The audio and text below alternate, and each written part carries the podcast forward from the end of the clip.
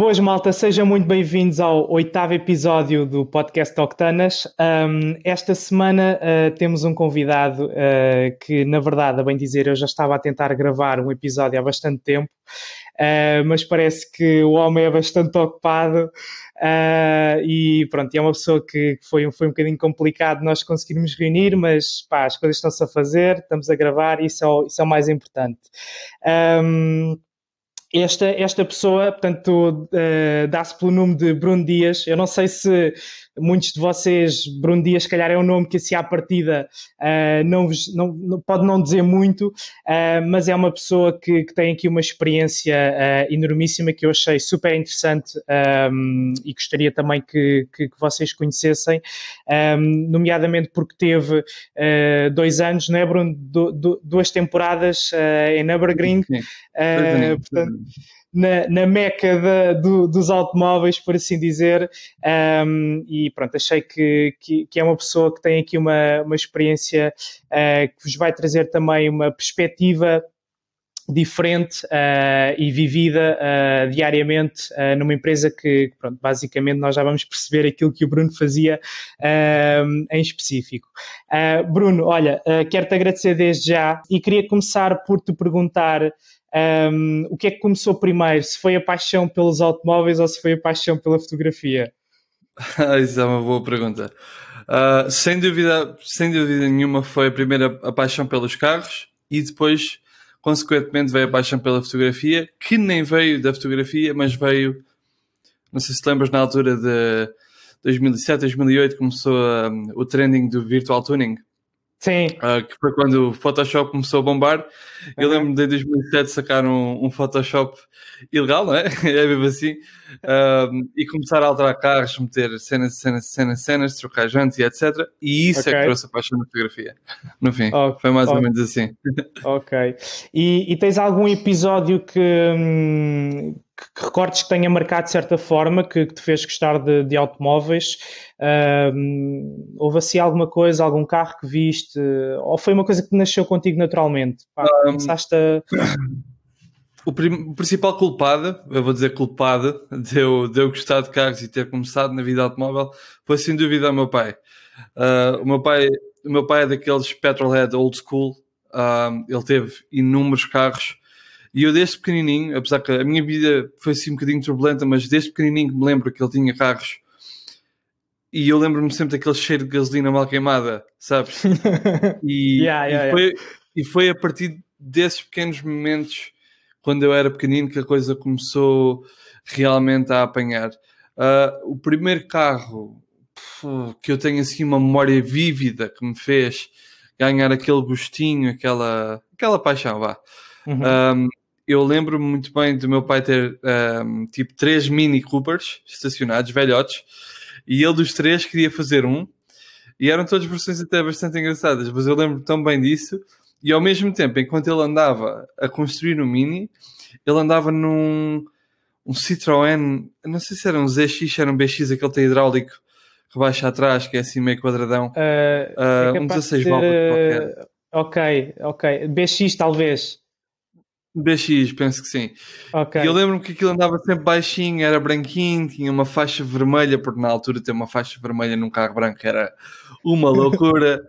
e, e ao mesmo tempo ele andava a fazer isso, andava no Citroën, tinha uma moto, uma Yamaha e, e todos estes sons destes motores, uh, uh, lá como eu disse, o cheiro a gasolina, o arrancar a moto de manhã, o estar uhum. a ouvir aquele clac, clac, clac do, do requete a trabalhar.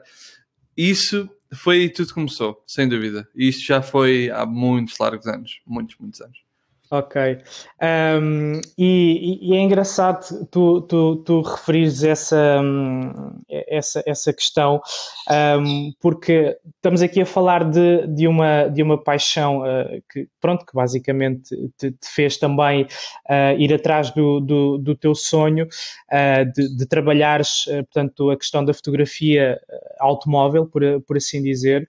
Um, mas, ou seja, é algo que, que esteve sempre presente uh, na, na, tua vida, de certa forma, portanto, a questão dos motores, a questão de, do, dos barulhos, dos, dos cheiros, Um, e, e, esta parte da, da fotografia, uh, estavas a dizer há pouco que tinha começado um bocadinho com, com o Photoshop, uh, mas quando é que efetivamente uh, juntaste estas duas paixões? Ou, ou, se a fotografia foi algo que se tornou uma paixão?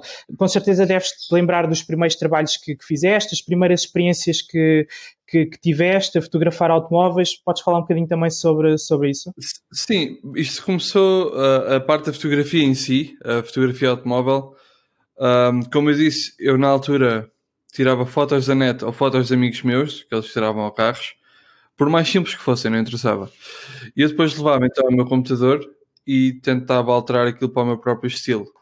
Mas eu depois, a partir daí, comecei a pensar: isto ficava bem num ângulo um bocadinho diferente. Não sei o quê e comecei a pensar essas coisas e então eu gostava de ter uma câmera para mim, para poder tirar as fotos à minha maneira, que era para depois alterar na fim.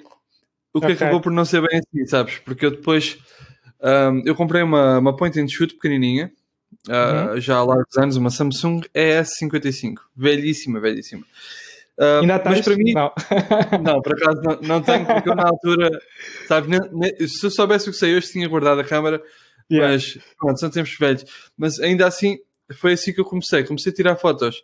Opa, digo-te, olha, sem jeito nenhum, não é? Todos começamos de algum lado.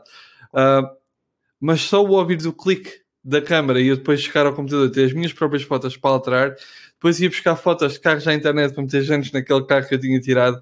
E, mas basicamente começou assim, porque o meu melhor amigo na altura já tinha uma point and shoot, bem primeiro que eu, e eu às vezes alterava as fotos dos carros dele que ele tinha tirado com a própria câmara. Uhum. E, e lembro-me ainda de ter eh, fotos disso penduradas no meu quarto e etc. Tudo, tipo posters, uh, opa, cenas antigas. Mas basicamente começou tudo por uma tonteira. Só que essa tonteira elas trouxe e pronto, uh, cá estamos hoje como estamos, não é? E é o que é, exatamente. yeah. e, e tu uh, alguma vez apostaste tipo, em alguma formação uh, específica ou, ou, foi mesmo com base na experiência, uh, no, no, fotografar muito, obviamente? Um, no geral, na minha vida, uh, eu nunca tirei formação de nada do que eu faço como hobby. Um, uhum. Eu considero uma pessoa muito autodidata. Uh, felizmente, hoje em dia, com a internet, nós podemos aprender tudo sozinhos. Tu literalmente podes aprender uma linguagem completamente diferente sozinho, se quiseres. Uh, e eu foi com tudo. Olha, todas as línguas que sei, não aprendi de nada tudo o que sei de fotografia de carros, edição, uh, post-processing, etc., foi tudo por mim próprio. Uh, tanto por experimentação como por ver tutoriais no YouTube ou whatsoever, uh, foi tudo basicamente por mim. Agora, nunca tirei uma formação. É uma pergunta que até mesmo a mim, no meu próprio canal de YouTube, um, já me perguntaram imensas vezes muitas pessoas não acreditam, mas pronto, isso vai-me dar igual ao mesmo, mas nunca aprendi nada, nem nunca tirei nada sobre multimédia ou uh, redes sociais, etc. Nunca, nada. Uhum. Pois é, eu, eu percebo que, que, as pessoas perguntem, porque convenhamos, é normal, o, teu, é o teu trabalho tem, tem uma qualidade. Provavelmente já deves ter ouvido isto. Epá, parece que as tuas fotos só se vê lá fora. Tipo, Exato não sei, tipo, parece que, é assim, ajudou muito o facto de, e eu acredito que tu tenhas construído um, um, um portfólio muito forte nos últimos anos, estando diretamente em, em Nürburgring, né?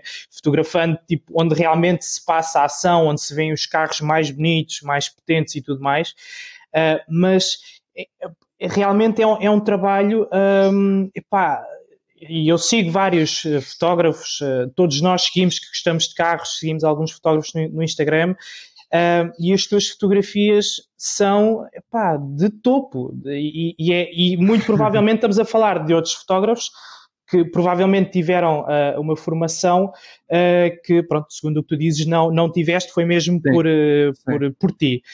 Um, eu queria também perceber um, quando é que surge aqui o primeiro projeto um, a sério? Terá sido com a Togecolt, um, a primeira coisa a sério de fotografia que, que, tu, que tu criaste. Queres falar Sem um bocadinho dúvida. sobre esse projeto? Quem é que Sem são dúvida. as pessoas integrantes? Como é que surgiu? Yeah. A Togecolt, é, a para mim é, é o meu bebê, ok? okay. A Togecolt é um, é um assunto interessante porque eu a Toga Cold foi criada como todos esses outros projetos que eu falei. Foi completamente random, foi completamente aleatório. E eu criei. A Toga Cold nem sempre se chamou a Toga Cold, ok? Uh, isto acho que foi, olha, não, não me quero mentir. Uh, foi, estávamos assim, primavera, quase início do verão. Eu estava com um amigo meu que é o Tiago Miguel, ele eventualmente vai ver isto e vai perceber. E nós, nós estávamos assim, epá, gostamos de carros, não sei o quê, epá, estávamos eu e ele, no que toca a brainstorming, quando estamos a criar ideias, somos, somos pessoas, estamos, as ideias estão sempre a fluir. E nós pensamos, bem, uh, vamos fazer uma, uma página que na altura estava tipo trending, que era para partilhar carros, projetos, coisas como deve de ser. Fora de, azeitices, etc. Mostrar tipo the real deal, que fosse tanto uhum. Portugal como lá de fora, como na Península Ibérica, seja de onde for. Uh, e a página, o projeto, foi criado como We Build Stance. E a We Build Stance, na altura, uh, quando foi criada, ganhou ali uns poucos seguidores mais da zona, pronto, mais para a América, etc. Porque também os carros partilhávamos era mais desse mercado. Um, depois, como, todas, como todos os projetos a quase que nós criamos, tudo tem altos e baixos. É normal, temos de enfrentar isso. É como a vida. A vida tem altos e baixos e nós temos de fazer, temos de, de seguir esse, esse pensamento. Não podemos é deixar acabar. Uhum. Mas pronto, a página, o projeto teve assim um baixo, um baixo muito, muito forte. Um, mas depois, quando eu decidi, bem, nós temos aqui uma base, não é? Temos uma base, uhum. temos que começar a trabalhar nisto. E qual é que foi o ano de criação, já agora, da página, uh, do projeto em si? O ano de criação, salve, foi em 2000 e... 2000 e... 2016. Ok. Penso que sim. Dá, dá para ver diretamente na página, até aquilo diz a... Um Aquilo diz a data toda completa. E foi criada assim mesmo, random, uhum. quanto random pode ser. Okay. Um, não, estou a mentir, foi 2014. 2014. Foi em junho de 2014, sim é que foi. E, mas pronto, depois tudo desceu e eu pensei, temos aqui uma base, vamos pegar nisto. Tínhamos muita inspiração, como o Speed Hunters, Gun Warriors, uh, Petrolicious, Donut Media, tínhamos essas coisas todas. E nós assim, mas se o pessoal lá de fora consegue fazer, porque é que o pessoal português não consegue fazer? Um, e já que estavas a falar nisto, quando disse que as fotos parecem lá de fora, uhum. isso é uma coisa que nós todos temos, porque Portugal é um país tão pequenininho, mas nós temos tanta coisa positiva no nosso país que nós pensamos sempre as cenas lá de fora. Entendes? Yeah. Um, e a página foi tal e qual a mesma coisa. E eu depois decidi me focar mais. Decidi trocar o nome da página do We Build Stance para Toga Cult. Porquê? Toga, toga é basicamente uma passagem de montanha, é uma palavra japonesa, toga, e cult, cultura. Ou seja, uhum. para mim fez sentido na cabeça, trocámos e eu decidi criar uma equipa, ok? Porque, porque sozinho, na, realmente na vida, sozinho não se vai lá nenhum. Um, e eu depois, uh, pronto, long story short, a Toga Gold cresceu bastante para o que é, é uma equipa, para mim, uma, uma coisa super especial. Uh, neste momento temos, uh, somos quatro membros, sou eu, um, é o Tiago Nunes, toda a gente que seguir o Toga Colt vê as assinaturas das fotos, é fácil de ver. Uhum. É a Catarina Gonçalves, que é a namorada de Tiago, acabou por ser win-win, bônus-bônus, e o Pedro, o Pedro Lavrador, que é um dos organizadores do Cinta Clássicos. Ah, do Cinta um, Clássicos, ok. Exatamente, pronto. E yeah. então, essa basicamente é a nossa equipa. Um, e por enquanto, nós estamos simplesmente a deixar o barco Estás a ver o barco rolar, deixar andar, fazemos os nossos postos, o pessoal adora. Um, e basicamente esse foi o primeiro projeto, então, como perguntaste, esse foi o primeiro projeto que deu início a estas coisas todas, não é? E, e pronto, claro. basicamente foi isso. E tu, tu quando iniciaste uh, a Toga Colt, uh, tu já tinhas aí mais ou menos quanto tempo de, de experiência a nível de, de fotografia? Uh, sentes que melhoraste muito a partir de, uh, uh, sentes que houve um grande crescimento ainda na, na forma como fotografas ou, ou, ou, ou, já, ou sentias que já tinhas capacidade para fazer fotografias como fazes hoje em dia? Quer dizer, há uma aprendizagem, obviamente que sim, mas... Sim, sim, há um nível, há, há, um processo, há um processo de aprendizagem. Um, isto funciona mais ou menos assim. Até mesmo na vida, nós só conseguimos aprender não por passarmos em situações boas, mas por passarmos em situações más. Uhum. E eu na fotografia, se eu fizesse, se eu continuasse a fazer fotografia só sem pensar no assunto, provavelmente não tinha evoluído bastante. Mas eu troquei o We Build Sense para a Toga Cult mais ou menos na altura que eu também vim para fora de Portugal. E eu fiz de propósito, eu prestei tudo o que tinha e não tinha em, em aprender mais, em seguir outros fotógrafos automóveis que são hoje em dia ídolos para mim e inspirar-me com essas pessoas. Não digo copiar, mas inspirar. Ou seja, se eles conseguem fazer um bom trabalho e se eles fazem o trabalho lá de fora, porque é que uhum. eu não uhum. consigo fazer o trabalho lá de fora? E, e depois tudo acontece naturalmente. Não, eu não faço propósito para, para o trabalho parecer profissional e etc. Eu faço propósito para as pessoas verem o que eu tenho na minha cabeça. O meu processo criativo tem de ser demonstrado no vosso ecrã, no telemóvel, num PC, num tablet, seja o que for. E a partir daí é que, pronto, eh, lá como tu, como tu dizes, eu, eu até compreendo que o meu trabalho possa parecer como vemos lá de fora, porque nem tanta gente em Portugal aposta claro, tanto em fotografia é, é como verdade. eu aposto. Sabes? É verdade, e, é verdade. E a partir daí, para mim é um orgulho enorme ser um português, com muito, muito orgulho mesmo, e poder ouvir palavras como tu me disseste, porque não é a primeira vez que eu as ouço e dá-me um gozo Certeza enorme. que não. É brutal. Yeah. E queres dizer só yeah. alguns dos fotógrafos que, que tenham inspirado? Uh, queres enunciar sim, um, ou dois, um ou dois nomes? Uh, temos o Dean, Dean Photography, o pessoal pode ir ver ao, ao Instagram. Larry Chen, lendário, já tenho uma foto com ele de quando uhum. ele veio a Nürburgring, eu adorei. Larry Chen foi dos primeiros fotógrafos que eu segui. Uh, Paddy McGrath, da Speed Hunters. Uh, Ethan Chang, um fotógrafo um, baseado em Londres, acho eu. Uh, esses basicamente foram os meus primários. E depois havia bastantes que eu, sendo sincero, nem sabia o nome, mas de fotografia histórica, que ainda era tirada com filme, uhum. uh, que eu via na internet peças espetaculares na altura em que nem se ligava à fotografia um, e baseei-me bastante nisso. E até mesmo em Portugal tenho fotógrafos que, que me deram muita motivação, apesar de nunca saberem. Um, mesmo dizendo nomes que eu não tenho problema nenhum com, com ninguém. Um, o Gonçalo Bispo.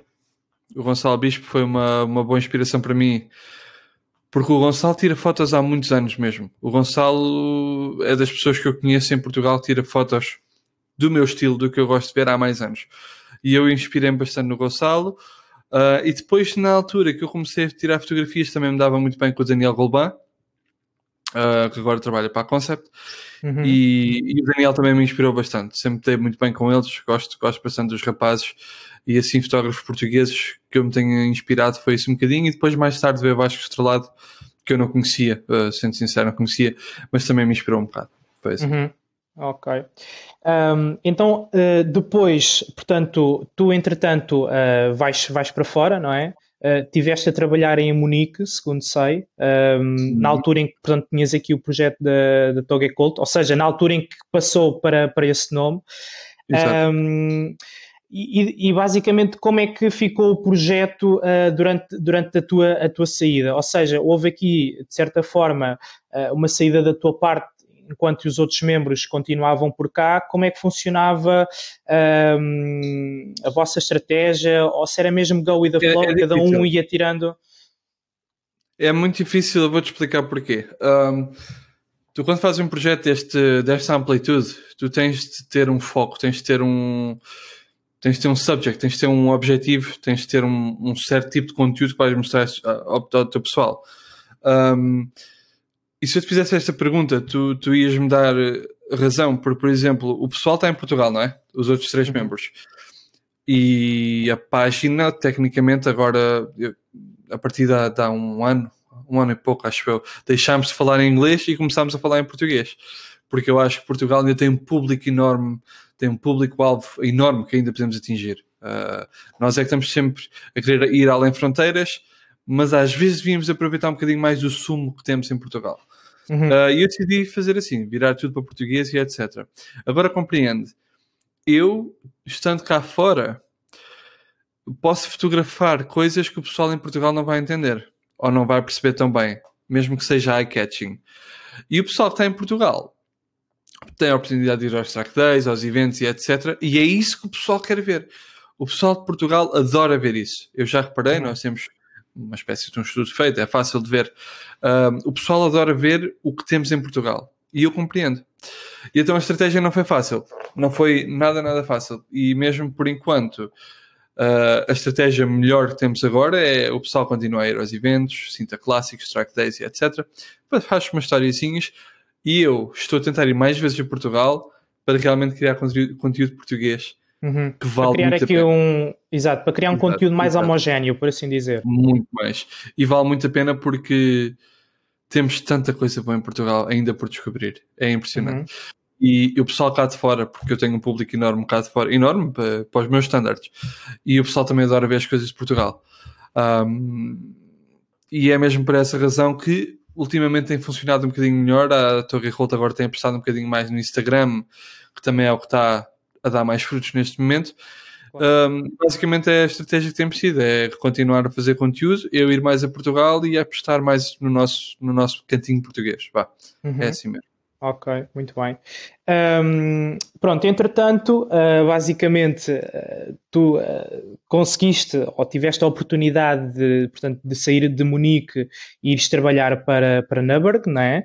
Um, uhum. Queres falar como é que esta oportunidade surgiu? como é que foi aqui o processo, eventualmente, de seleção? como é que, basicamente, como é que tu, de, de Munique, foste, foste trabalhar para... Foste logo para a PEC, certo? Não, não, não foste primeiro... Não, não fui logo ah. Ok, ok. É, é uma história okay. engraçada. Ok, força, então, força nisso. Já que estamos num podcast, vamos então aqui contar a história real. A história Vai. real não, a história completa. Um, isto, isto começou assim, eu fui para Munique, ou melhor, eu quando saí de Portugal, eu estive na Holanda. Eu tive quase dois anos na Holanda. Uh, foi uma altura complicada para mim, mas long story short. Depois fui para Munique, onde o meu pai trabalha lá numa central de asfalto. Uh, e uma cena que o pessoal fica sempre surpreso é o que é que eu estava a fazer em Munique? Eu em Munique era operador de uma máquina, uh, de uma máquina de 35 toneladas, uma pá carregadora, quem souber o que sabe, pronto, não é? Uma máquina de com um balde gigante, basicamente. Yeah. Eu trabalhava numa central de asfalto. Um, só que eu tive durante dois anos e pouco, ou não, quase três anos, peço desculpa, um, a trabalhar sempre das duas, três da manhã até às horas que fossem do dia. 6, 7, pronto, era, era semanas longas, eu fazia duas semanas de trabalho numa. Muito, muito pouca fotografia nessa altura. Muito pouca fotografia, muito pouca fotografia, muito pouca paciência. Um, estava a trabalhar bastante e eu decidi que, que tinha um bocadinho mais em mim do que o que eu estava a dar, entendes? Uh, tinha mais, mais sumo para dar, tinha o meu processo criativo e etc. tinha de sair para fora. Um, e então eu por volta de dezembro de 2017, não, uh, por volta de dezembro de 2017, acho eu, novembro, uh, estava para sair de Munique e disse ao meu pai: Olha, uh, agradeço a oportunidade, isto tem sido brutal, mas eu realmente estou a passar mal um bocadinho da cabeça, preciso descontrair, preciso trabalhar mais nas minhas uhum. cenas e etc. Um, e então vou sair daqui. A ideia principal era voltar para Portugal. Voltar para Portugal, fazer o meu website, um, tentar comunicar com as revistas portuguesas de automóveis uh, e a partir daí criar uma pequena base e começar a, a trabalhar assim, vá.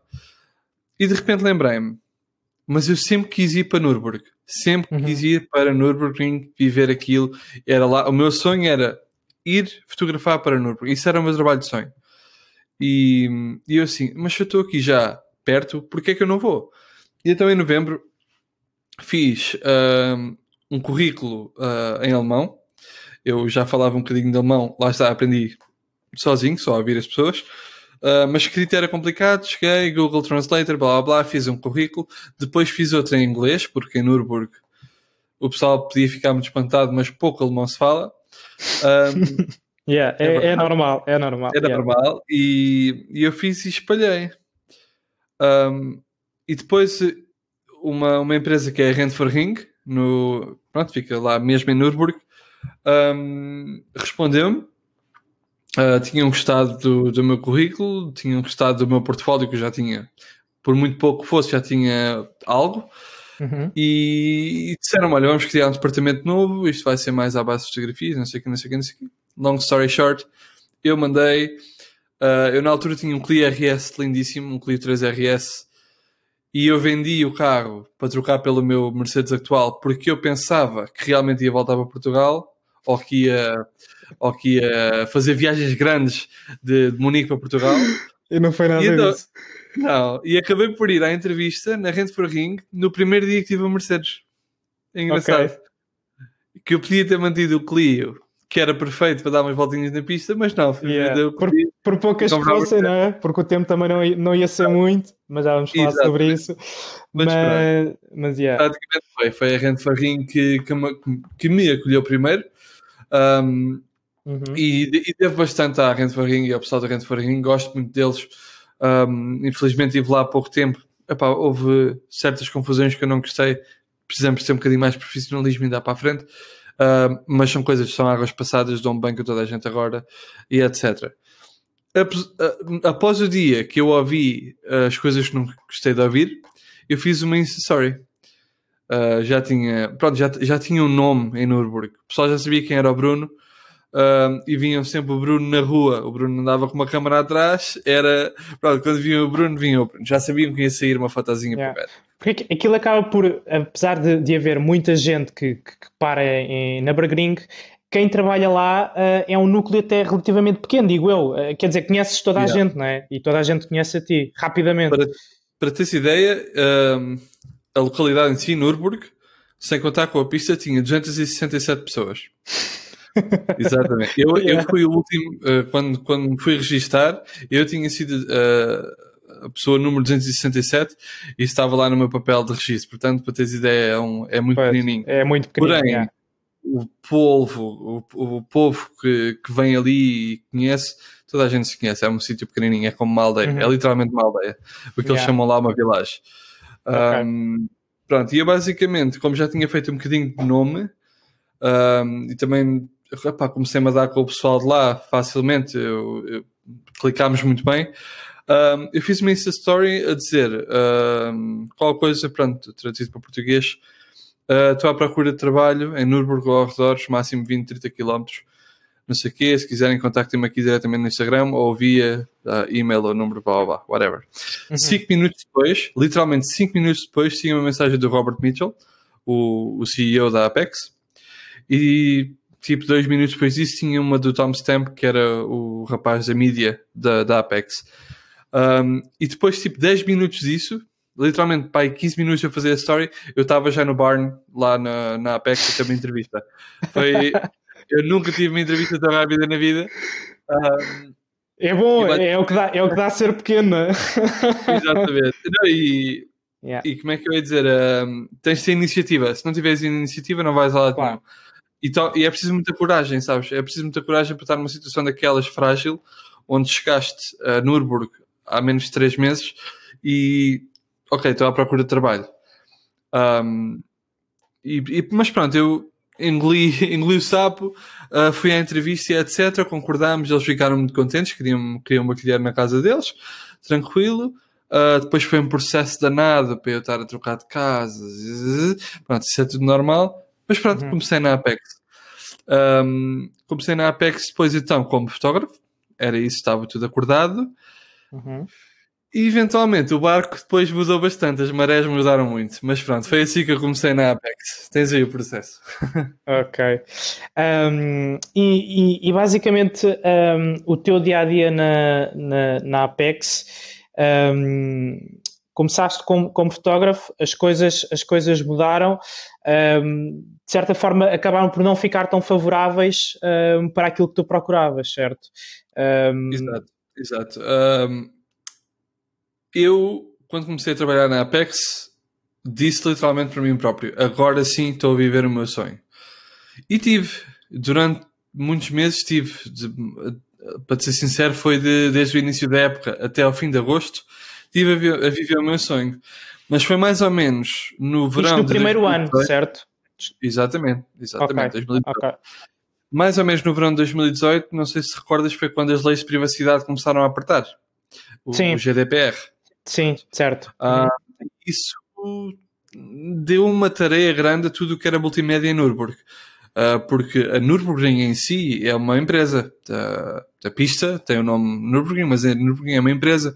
E como empresa há legalidades que temos de estar conformes.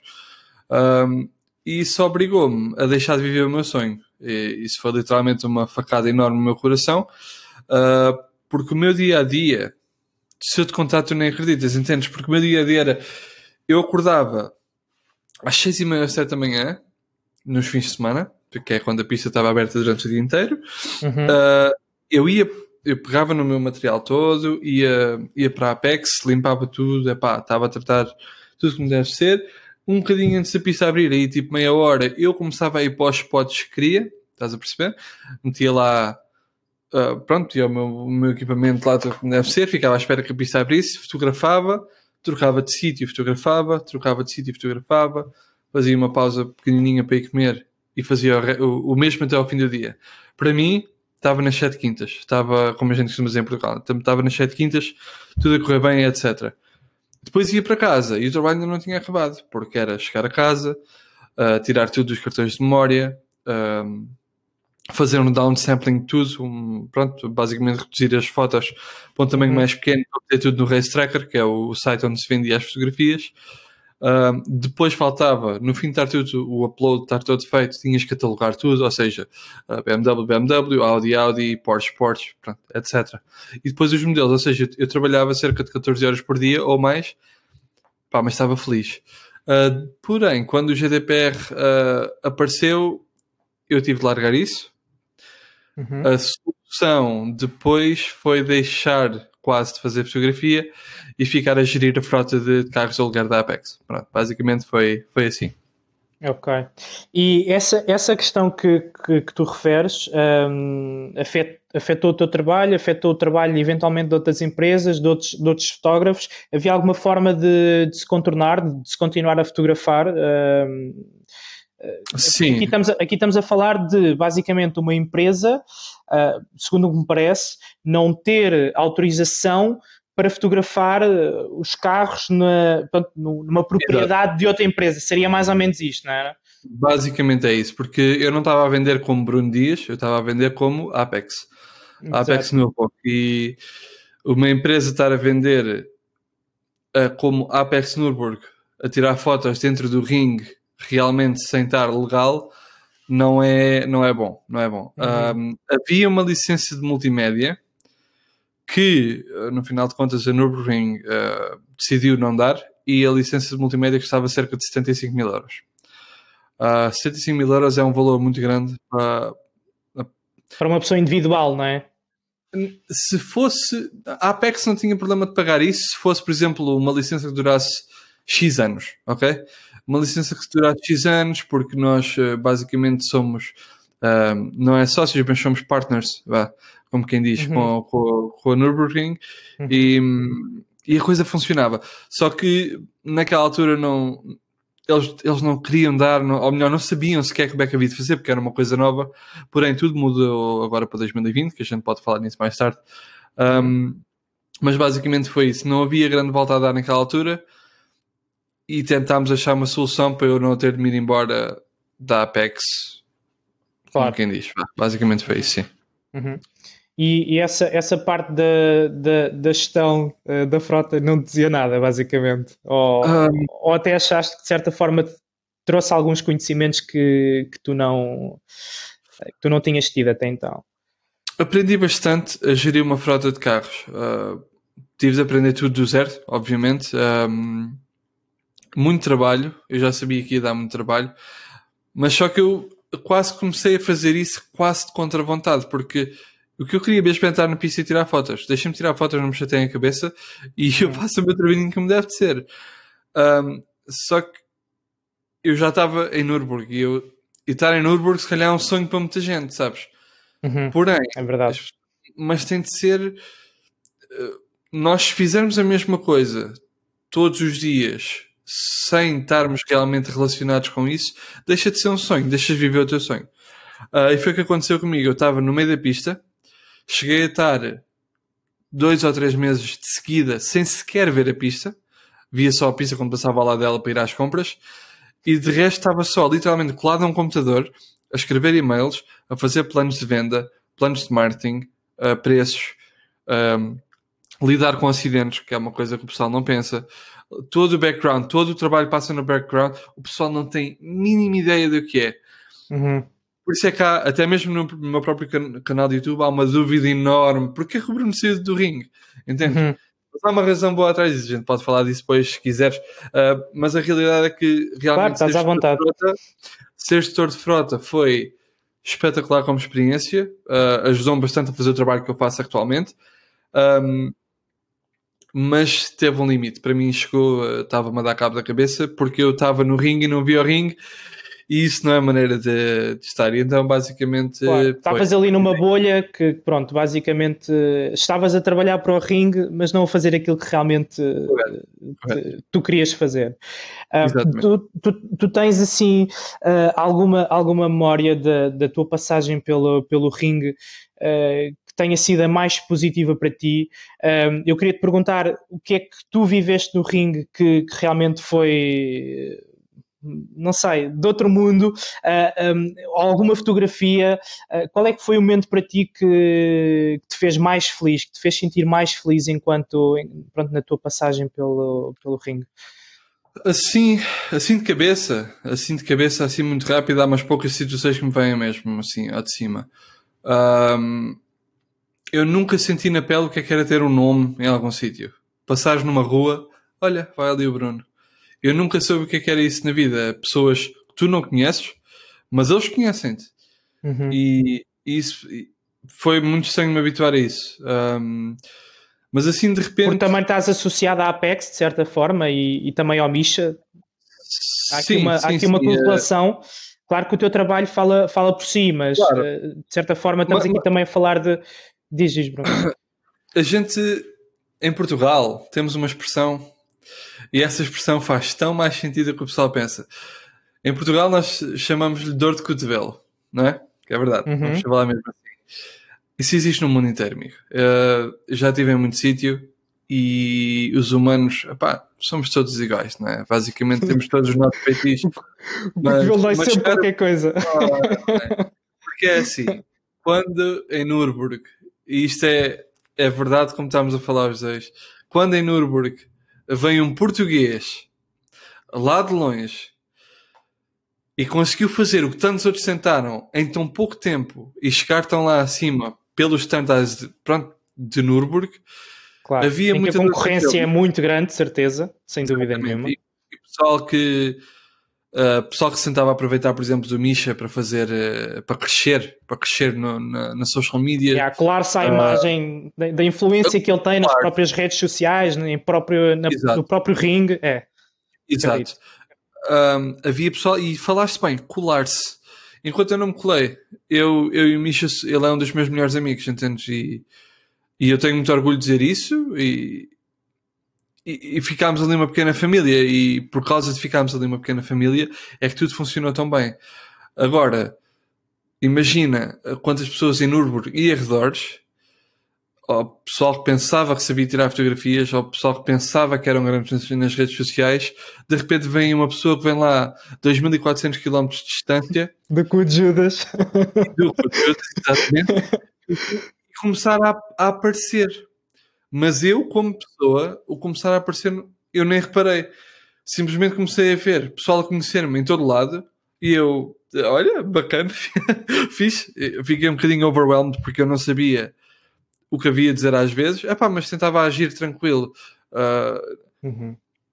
Números são só números, entendes? Mas, mas as pessoas, quando falam contigo frente a frente, eu não te sei explicar, é uma coisa especial.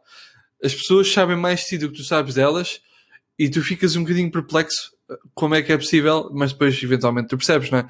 E as pessoas, para ir das pessoas são simpáticas e etc. Mas pronto, tu próprio estás que... a assistir a isso hoje. Eu sei mais de ti, tu sabes sobre mim. mas é normal, tu tens um, é... um, trabalho, tens, uh, tens um próprio canal do, do, YouTube onde também te dispuseste de certa forma e tenho-te a dizer. Um, ehm, sempre gostei muito da, da, da forma direta um, e, e, muito sincera como tu falaste em cada um dos vídeos um, e, e, podemos também falar, falar sobre isso um, mas, mas sem dúvida que, que, pronto, acredito que tu tiveste aí um, um, um crescimento que, que, foi um bocadinho fora do que, do que seria normal, mas claro, lá está, claro. quando o trabalho é bom, é bom. Pá, agradeço as palavras e, e a verdade é essa. Eu até podia ter vamos falar em números, até podia ter um milhão de pessoas, Mas, por exemplo, nós, nós falámos de fazer um podcast e eu estou aqui, entendes a ideia? Eu estou aqui, claro. eu, eu mantenho-me igual. Eu achei, olha, super engraçado. É o meu primeiro podcast, eu achei super engraçada a ideia. Eu, assim, quando tiver realmente tempo e paciência para poder estar em casa e estar relaxadinho, a beber o meu cafezinho, tranquilo, vamos fazer, entendes? E não tem problema nenhum. Porque, porque se eu manter a humildade que tenho, eu ajudo todos os, quantas pessoas eu conseguir, entendes?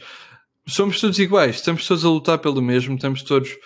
Uh, epá, yeah. pronto, estamos aqui os dois a falar. Os mesmos gostos, claro. Os mesmos gostos, e, exatamente. E, e não custa nada. Não, falar de carros, falar de fotografia, isto para mim é, é o prato do dia, é o que eu mais gosto de fazer. Não tenho problema nenhum. E mesmo por causa disso é que eu estava a dizer, realmente, quando cheguei a Nürburgring, havia muito a tal, a tal dor de cotovelo e etc. E realmente as coisas começaram a crescer, mas não foi só nas redes sociais, foi mesmo no geral. Uh, uh, as reações humanas são, é, é uma das melhores prendas que nós podemos ser num, numa daily basis. Uh, a verdade é essa. Mas pronto, falando das memórias que, que me estavas a pedir, se eu me lembrava assim. Sim. assim, de cabeça, uma foto que eu tirei a um Toyota Supra no final de uma ronda de Torison Farton no ringue, uh, na última curva, a entrar já na reta, a, a, famosa reta, a maior reta do mundo de uma pista, uh, completamente atravessado, completamente a puxar um drift enorme, só se via fumo, eu a ouvir aquele, aquele, aquele motor a gritar tão forte, aquele 2JZ, e eu capturei o momento, mesmo quando aquilo estava a acontecer, com o carro fez um snap de repente e eu capturei aquilo, adorei. É uma foto que eu nunca tinha visto no ringue, entendes? Muitas pessoas fotografaram no ringue, mas eu nunca vi uma aquelas naquele sítio. Entrar de lado naquela curva não é muito normal. Não, yeah. não, principalmente quando vais a quase 200 km h a puxar um drift, não é normal. Yeah. Uh, pronto, essa foi uma, uma, uma, coisa engraçada. Segundo, como vem à cabeça assim, isto não está por ordem, estou só a dizer como vem à cabeça. Atira. Uh, em 1960 foi quando se bateu o penúltimo recorde uh, do ringue uhum. com o Stefan Beloff num Porsche. Isso já foi há muito tempo, ainda não éramos nascidos. E a memória que me vem à cabeça foi que eu podia assistir à minha frente o novo recorde do ringue a ser batido. À minha o, frente. O Porsche 919, aquele 919, todo. Exato. Yeah. Sem uhum. restrições, sem nada, escondido pelo Tim Bernhardt e, e eu posso dizer, eu estava a assistir a volta mais rápida feita no ringue até hoje. Yeah. E eu vi o carro à minha frente, surreal. Parecia uma pessoa que estava a jogar com, com o carro da Red Bull no Gran Turismo com o comando. Yeah. E eu vi isso a acontecer. Essa, essa vai-me ficar na mente durante muitos anos, porque durante muitos anos aquele recorde não vai ser batido muito facilmente. Um, Pois, provavelmente e terceiro. Yeah. Yeah. E terceiro, as memórias, uh, as memórias são centenas de memórias, todas as, as pessoas fabulosas que eu conheci, uhum. uh, todos os amigos que eu fiz, todos os, os contactos, uh, mas sim, sem, sem sombra de dúvida, as amizades foram o mais importantes. As pessoas que eu conheço hoje em dia e que eu posso mandar uma mensagem para falar de qualquer coisa, seja o que for, sem ser só carros. Um, essas sem dúvidas foram as melhores memórias que eu tenho de, de Nürburgring. Poder entrar naquele parque, chegar lá, precisar de andar 10 metros e ficar ali a falar com alguém durante uma hora, duas, uh, isso para mim, valor, vale muito mais do que tudo o resto, sem dúvida. Uhum. Essas yeah. basicamente são as melhores memórias. Boa. Uh, e tu, uh, pronto, já disseste em alguns dos teus vídeos, eu, eu cheguei, cheguei a ver alguns em que tu dizias que, pronto, e, e, tu próprio já referiste isso, tinhas tantas horas de, de, trabalho que a tua aproximação à pista era, era muito rara. Uh, mas é, chegaste a ter com certeza alguns momentos na, na pista, uh, chegaste a conduzir, uh, provavelmente.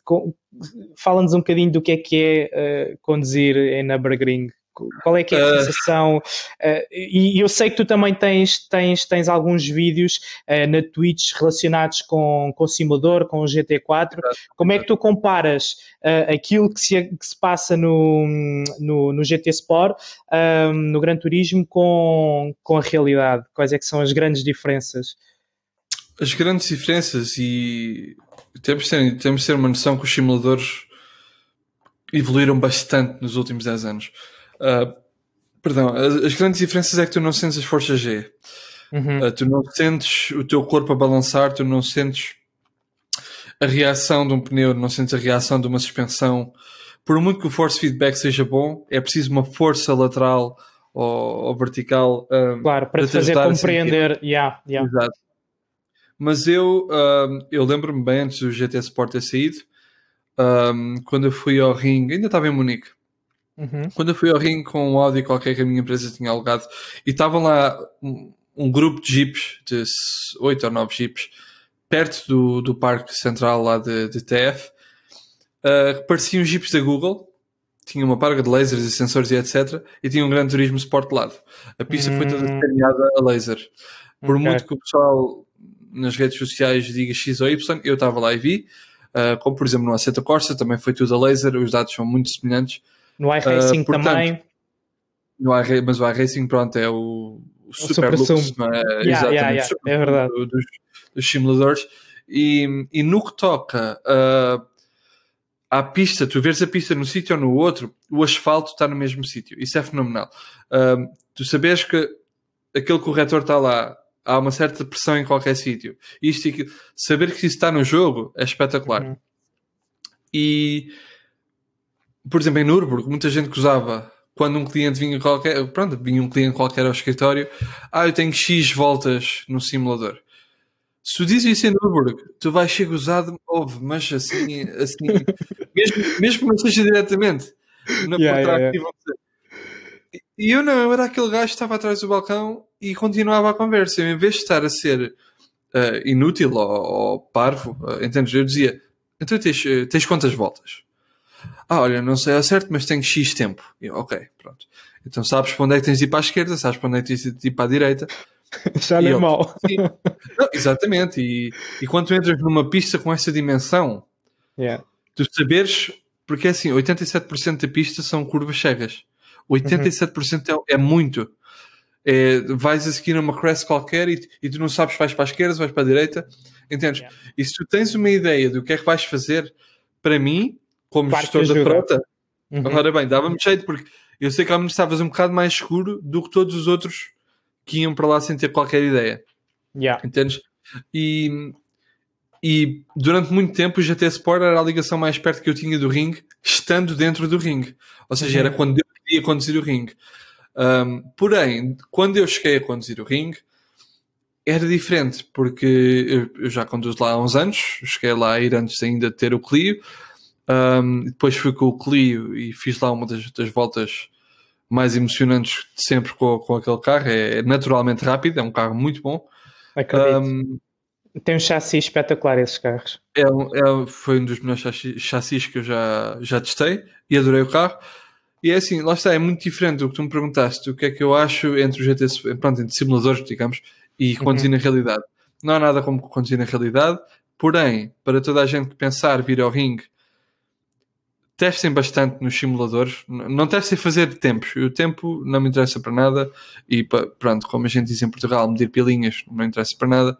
Um, mas ao menos sabem o que é que é uma esquerda, o que é que é uma direita, se vai subir, se vai descer, uh, onde é que o carro fica menos estável e depois sim aprendam pronto, a, a apreciar o ringue, a apreciar que é preciso muitas voltas para aprender uh, e ninguém vai ali para medir tempos, para medir pilinhas, porque não vale a pena. E hum, não há nada como conduzir na realidade. Eu aconselho toda a gente, como experiência de vida, como para muita gente, aquela cena que tu tens de fazer uma vez na vida, pelo menos, é vir ao ringue. Se realmente gostas de carros, sem dúvida que é o que tens a fazer. Yeah. Pois, até porque dizem que pronto, o ringue é, é especial, toda a gente sabe, pá, tem curvas que, que vai buscar diferentes circuitos, é, pá, é, é, muito completo, são 25 km, né? a parte, a parte uh, norte. Uh, não, um, a Norte Life em si, que é literalmente traduzido, é o loop do norte, yeah. uh, tem, tem 20, quase 21 km. 21, ok. E a pista completa, que é o, a Nordschleife mais a pista de GP, tem 25. Exato. Ok, então é isso, exatamente. Yeah. Um, Entre outras e... coisas, a, a pista também tinha uma, o norte do sul, que já não existe. Parte dela agora okay. é a Estrada Nacional e parte dela uh, ainda se vê lá, está lá no meio da floresta. Uh, tenho umas poucas fotos disso no Instagram também, que ainda dá para ver onde é estão as linhas brancas da pista, que não havia barreiras na altura. Ok. Que isso existia quando não havia pista de GP. Pronto, há muitas, há muitas coisas. Uh, a Nordschleife... Mas isso já não existe altura, há muitos anos, essa não, parte. há muito tempo. Yeah. Há muito tempo. O, o, a Suchlife desapareceu para aparecer a GP Track. Okay. Um, e a pista completa, que era o, o Nordschleife mais Suchlife, chamava-se a Gesamtstrecke e tinha mais 30, 30 e tal quilómetros. Era 34, assim, era enorme. Ok, ok, ok. E, e, e tu uh, queres-me só dizer, uh, transmitir o que é que, um, o que, é que se respira uh, no ringue? Tu estando no ringue, um, qual é que é a sensação que, que paira no ar? Há, há, ali uma certa, diria eu, tensão uh, por estarem tantos carros em pista, ou, ou, é um ambiente descontraído? Consegues transmitir um bocadinho qual é, qual é a sensação de estar, de estar em Nürburgring? Uh, saber que, por exemplo, uh, passaram campeonatos de Fórmula 1 por lá, o acidente do, do Niki Lauda, por exemplo, quer dizer, esse, esse troço ainda existe há ali muita história associada também, não é? Sim, o, o ringue no geral é, é como, como a Bíblia, é como quase uma Bíblia automóvel. A realidade é essa. Um, a primeira vez que tu vais ao ringue, seja lá onde for, seja para o, para, para, para o parque de estacionamento TF, tu vais sentir uma certa pressão dentro de ti, mas é porque estás a aguentar que aquele entusiasmo todo tu nem estás habituado a Hum, principalmente para o pessoal de Portugal, eh, aqui, ali no ringue tu vês carros como se fosse água, vês yeah. supercarros como se não fosse nada. Ninguém yeah, liga yeah. a isso. Eu chegámos a falar muitas vezes com amigos meus. Se tu queres realmente vir para o ringue e destacar-te, não tragas um Porsche. A verdade é essa. Um, porém, é assim, se vieres cá passar uma semana com amigos, uh, toda essa tensão desaparece. E se tiveres a oportunidade de dar uma volta a pé pela pista, toda uhum. na parte de fora ou na parte de dentro, uh, dependendo de onde quiseres ir. Um, aí vais perceber então a dimensão histórica que aquela pista tem, vais perceber a dimensão física que a pista tem. Yeah. Vais. Um, se procurares um próprias marcas do asfalto, não é? Exato, também, exato. também uh, contam muito a história da, da do, próprio, do próprio troço. Yeah. Quase todos os números das curvas têm um significado. Por exemplo, a curva que estavas a falar, a secção do Niki Lauda, chama-se literalmente Lauda Links, que é a esquerda do Lauda. Uhum. Um, temos um, a parte onde há mais acidentes na pista, que se chama Schwerenkreuz, que traduz para a cruz sueca. Se tu fores a andar ao lado da pista, vês realmente lá uma cruz em estátua sueca, uma, uma, uma cruz sueca. Uh, Flugplatz, por exemplo, traduz como o sítio onde levantavam os aviões, porque havia uma pista de, de aviação ali ao lado. Uh, entre muitas outras coisas. Uh, Carrossel, toda a gente conhece a famosa Carrossel. Yeah. Uh, a Carrossel foi dada pelo nome de um piloto, Caracciola Carrossel. E entendes? Estes, estas coisas que eu sei que fui aprendendo por estar no ringue, uh, para mim tem um valor enorme porque é isso é que interessa. Yeah, tu, não tem preço, né? Yeah. Exato. Porque tu podes conduzir a pista a primeira vez, estás com aquele, aquele estás excitado, estás com os teus amigos, estás. Mas depois, quando paras para refletir um bocadinho, um bocadinho tu pensas que fizeste 20.80 e qual coisa quilómetros, onde tantas lendas do mundo automóvel que ainda existem ou outras que já morreram, passaram. Yeah. Yeah. Campeonatos de DTM no ringue, campeonatos de Fórmula 1 no ringue, que já não é permitido. Entendes? Isso é muito especial. Isso é. Não dá para explicar. Quem já lá foi, eu tenho pessoal amigo português que já lá foi, sabem dizer exatamente o que eu estou a dizer, porque é, é, é outra fruta, yeah. como costumamos dizer, é outra Tem... dimensão. É, tem ali uma mística muito especial é. associada. É, é, uma das razões que, que eu virei a vida toda por causa do ringue. O ringue, para mim e para muitos outros tantos, mesmo sem cá terem estado, é, é um amor grande. É um amor grande, uhum. basicamente. Yeah. Yeah. E tu chegaste a assistir a alguma prova de, de resistência? Deves ter assistido com certeza na, na altura. Bastante. Aquilo Bastante. à noite deve ser um ambiente Sim. incrível. Transforma-se uh, de certa forma, não? Sim, é incrível. É incrível porque, por exemplo, tu vais a um track day em Portugal, uh, há muitas pessoas que aderem aos track days e etc. Mas se olhares para as bancadas, vais ver o quê?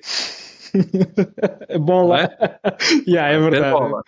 Yeah, yeah, yeah, E até mesmo quando há corridas aí, por exemplo, no circuito Estoril, vais às Sim, é. bancadas e vês talvez sejam 30% cheias. Não é muito. Yeah. A primeira vez que tu vens aqui ao ringue, vais à pista de GP ver a Old Timers Grand Prix Uhum. e tu vês o- as bancadas cheias, pessoal, Yeah. e tu estás lá com uma câmera na mão, a corrida acaba e de repente tu sentes o chão a tremer porque o pessoal se levanta todo para bater palmas. Não há, não há, Não há palavras. Não há palavras para isso, porque tu não, tu não consegues processar o que é que está a passar nesse momento. Os velhotes todos a bater palmas e tu não sabes, tipo, what?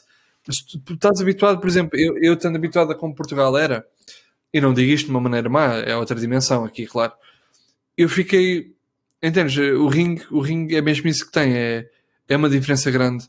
Um, e as provas de resistência em si, um, nós temos uma prova de resistência na, no ringue que se chama VLN. E a Sim. VLN tem nove sessões ao longo do ano. Nove sessões é bastante ainda. São Yeah. corridas de resistência de 6 horas. Misturam carros de várias classes. Yeah, aquilo é uma Sim, loucura. Epá, é, É uma é- é loucura. impressionante. É. Yeah. É uma loucura. Imaginando que o ringue, partes do ringue são menos largas que muitas estradas nacionais que temos em Portugal. Sim. Ah, imagina carros GT3 ultrapassarem aí pelo ar que tu ficas. Como é que o rapaz ultrapassou alguém só com uma roda a tocar no chão, não é? Um, Sim, no mesmo, no, mesmo, no mesmo espaço tens tanto Porsche Exato. GT3 como Clios RS preparados. Pá, é- Exatamente. É a mesma coisa que estás a imaginar ir ali na Marginal em Lisboa, na Avenida Marginal, e estar-te a passar carros de GT3 com duas rodas no ar. É um bocadinho. Fica-se um bocadinho à Yeah. toa, né? a mandar de sinais de luzes. exatamente, exatamente.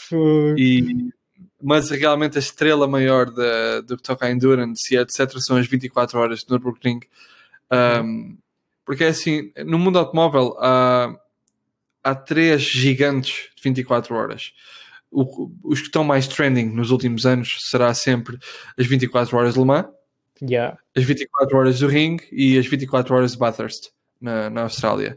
São, são as três corridas que se fala assim mais dependente do grupo de petroletes que estiveres em, em- pronto, Yeah. E seria Daytona também, nos Estados Unidos. Daytona, claro, Foi agora em Daytona, janeiro. mas. Mas eh, já é mais para outro tipo de pessoas. Por exemplo, eu tenho pessoal, eh, conheço pilotos do Ring que adoram Daytona. Tenho um amigo Uhum. meu, Moritz, que conduz em Daytona, um carro de GT3, um Porsche. Mas há pessoas que nem sabem o que é, que é Daytona. Sabem que é uma pista, mas não sabem que havia uma, uma corrida de 24 horas. Yeah. E, e tu começas a notar que realmente há pessoas que, que se interessam mais numa coisa, que se interessam mais noutras. Há pessoas que não ligam corridas, só ligam a track days. Entendes? Há- Mesmo dentro do nosso mundo, temos tantos mundos diferentes. É, é Tantos. verdade, é É verdade. fenomenal. Um, mas realmente, eh, para mim, a estrela é 24 horas de Nürburgring, porque são 24 horas, mas a corrida parece que são 3 dias. Porque tens, o- tens os treinos, não é? Tens as qualificações, ah, depois tens vários pequenos eventos que, que são feitos entre médio, estás a perceber? Entre as corridas e etc. Depois tens a corrida em si, que nesses últimos 3 anos ah, é incrível, porque a, corrida pode começar com a chuva, pode começar com o sol, ah, mas a pista são 21 km. Neste caso, com o GP também são 25. Isto significa que a pista passa por várias vilas, várias aldeias. E como é tudo montanhas, tu podes começar com sol, a meio da pista ter granizo, depois ter neve e depois voltar ao sol. E, e é incrível, porque Impressionante. anos Yeah. Exatamente. Eu em 2018, às 3 da manhã, tive-me ir embora de onde estava a ver a corrida para ir para casa porque começou a cair uh, chuva forte, vento e, e neve. Depois uh, saí de casa outra vez às 5 da manhã porque o céu já, estava, já dava para ver estrelas. Fomos um bocadinho para a pista de GP, estás a perceber? É uma, uma experiência incrível que tu não estás à espera, tipo, em 5 minutos tudo muda. E, Yeah. e a própria corrida em si, estás a ver uh, as diferentes classes, uh, umas contra as outras, e depois vês a Porsche contra a Audi, contra a Mercedes, e depois tudo muda no último momento. Há uma parga de acidentes porque o ringue é o ringue, Yeah. e, e para mim é, é, é a estrela. A estrela do ringue é a corrida de 24 horas. É uma loucura. Aconselho a toda a gente, se gostam de loucuras mesmo grandes e ver. Porque a própria, não é só a corrida, é que tudo à volta da pista muda. Há construções, há pessoal que faz lá edifícios de três andares para ver a corrida, barbecues, Uh, há pessoal yeah. que faz lá uma bancada, leva televisões enormes para quando está a estar a ver a corrida ao lado da pista. Yeah. É... Está sempre a acontecer alguma coisa para além da, da corrida em Tudo. si, não é? Fogo de artifício, pessoal a, a, correr com perucas armadas em palha. Olha, esquece, é, é uma loucura. Yeah, é, yeah, yeah. Yeah. Não, sem dúvida nenhuma. Yeah. Olha, então e o teu canal de, de YouTube um, começou um, na altura em que foste para Nürburgring ou, ou, ou na altura em que estavas em Munique ainda? Não, começou o ano passado, em janeiro, em janeiro, no fim de janeiro, começou, foi quando começou. E, uhum. e, e explodiu. Sentiste, sentiste necessidade de, de, comunicar mais o teu trabalho, de, também de relatar a tua experiência, obviamente. Claro que nós aqui em Portugal agradecemos porque epá, ter um português em Nürburgring a falar. É, é. Yeah. A ideia é essa, é ter uma voz yeah. portuguesa num sítio que tanta gente tem dúvidas ou quer vir, uh -huh. ou não conhece, ou, ou, não é não conhece, conhece, mas não sabe como é que é. Uh, como é que eu vou até ao ringue, mas é tão caro, uh, não, não, sei ao certo o que é que é. E há muitas pessoas em Portugal, infelizmente, que, que inglês não é com eles, vamos ser honestos. Uhum. Um, e ter uma voz portuguesa aqui no sítio destes, eu acho que para mim fazia sentido. Aquilo clicou na minha cabeça e eu, porque eu já andava há muito tempo a tentar fazer um canal de YouTube. Um, e pensei para mim, vou fazer em inglês. Mas para ser em inglês ia ser mais o mesmo. Uhum. Apesar de se calhar até podia ser. Tinhas um alcance diferente, uh, eventualmente. Ia ter um alcance diferente. Mas também ia ser mais difícil ter esse alcance, entendes? Porque já há mais pessoas a fazê-lo. Porém, claro. em português foi pioneiro. Uh, não existe outro canal a fazer conteúdo português no ringue. Uh, e a minha conta de, de, YouTube, para mim, para os meus standards, explodiu. Uh, uhum. Eu acho que em junho a julho já tinha 4 mil e poucos subscritores. Yeah. E é assim, para muita gente, 4 mil e pouco pode não ser muito, mas na realidade, se pensarmos de janeiro a julho Exato. e se meter quase 5 mil pessoas à tua frente, é muita gente. Yeah. E os comentários, as pessoas. Foi a forma como tu chegaste a esses números, foi impressionante. Exato. E eu, e eu comecei uh, por, por ver o canal desde o início, uh, porque, pá, obviamente que eu pesquiso muitas coisas no YouTube sobre carros, Nürburgring e outras é. coisas, e, e, pronto, e aquilo tem os algoritmos que tem e, e recomendou-me. E eu quando vi aquilo, o quê? Um gajo em Nürburgring a falar português. Uh, tipo, estás a, estás a perceber? Epá, isto é bem da fixe, meu. Tipo, isto é, é brutal. Yeah. Percebes? É, é, tipo, é um conteúdo que é muito fácil para quem gosta de carros de, pá, de seguir, de apostar, de, de, de ver, tipo, é, exatamente, e, tu, e tu, tu, próprio deves ter percebido isso, tipo, o pessoal, tipo, não, o quê? Tu estás em Nürburgring, tipo, brutal, tipo, faz mais vídeos, faz mais vídeos. Exato, exato. Não, é, a ideia, isto, um, isto demorou-me um bocadinho a pensar as cenas, tipo, o que é que eu ia fazer, e segundo, ou melhor, primeiro que isso tudo foi fazer eh, como é que eu ia dizer? Nós temos bastantes youtubers em Portugal. Felizmente, fico contente porque vou ser sincero, Portugal está mesmo kicking their ass no que toca a YouTube. Temos muitas pessoas a fazer vídeos, tenham qualidade ou não, pronto, já depende de cada um e dos gostos, não é? Mas, e eu pensei, toda a gente tem um, tem um segmento, não é? Há quem faça reviews de carros, não é? Uhum. Temos, por exemplo, o Hugo Marques. O Hugo Marques, um bacana. Eu rimo com aquele gajo, é pá, da Car Online TV, eu, ele tem bem de jeito para a cena. Para a cena e para a coisa. A cara dele, a cara dele, ele tem mesmo aquele flow. Ele tem aquele yeah. flow, ele parece mesmo aquele gajo, tu estás ao pé dele, tu não estás 10 minutinhos sem te rires. Yeah, yeah, yeah, E, é. Ele deu ali uma almazinha às reviews porque ele não faz só ondas, ele não faz só BMWs, ele faz sobre o mercado automóvel. Yeah, e ele e põe muito parte, a parte técnica, de especificações do, do, do, do, do carro. Seja, é, yeah, ele é trabalha verdade. muito, nota-se que ele trabalha bastante, tem conhecimento, tem, tem hum. aquele brilho que eu gosto de ver no youtuber. É? Pronto, temos esse, temos o, o, temos muito pessoal, temos o PJSR, temos o Yuri, uh, uhum. epá, entre, to, entre todos temos o André Pomar, que é, é da, ou da Madeira, dos Açores, nem me recordo bem, mas pronto, um bom amigo meu. Epá, temos muitas pessoas e toda a gente está a fazer cena ao, ao, seu estilo, entendes? Yeah, e depois, claro. por exemplo, também o pessoal mais do Norte uh, que vai à procura de carros para fazer vídeos lá dentro, aquilo a puxar, não sei o quê. Uhum. Mas na realidade, para mim, eu, não é bem o meu estilo eu vejo, mas a gente às vezes o que nós vemos e o que nós fazemos não, não se ligam, não, não têm conexão. E eu Uhum. pensei para mim, se eu vou fazer um canal de YouTube, vou fazer um canal de YouTube à minha maneira. Uh, não vou imitar ninguém porque não há necessidade para isso. Yeah. E vou ser honesto e vou ser humilde. Uh, O que tenho a dizer, digo. O que não tenho a dizer, não digo. Eu acho que foi parte do, entre aspas, pequeno sucesso que tive com o YouTube. Foi isso. Foi simplesmente eu falar a realidade, entendes? Não, Uhum. não estar a fazer tudo como aos demais. Não... Pronto, funciona tudo bem. Mostrei como é que era o meu dia a dia, sem, sem papas na língua. Mostrei realmente o que, o que é que é Yeah. viver no ringue. Mostrei quanto é que custa vir ao ringue, como é que podem vir ao ringue, as regras. ahm, abri um bocadinho os olhos ao pessoal, no, para o pessoal que queria vir aqui, só queria vir acelerar e acelerar e acelerar. Mas depois, quando Yeah. eu comecei a falar de valores, o pessoal ficou. Ah, Uh, pois, não yeah. sei. Pronto. E, Yeah, yeah, yeah.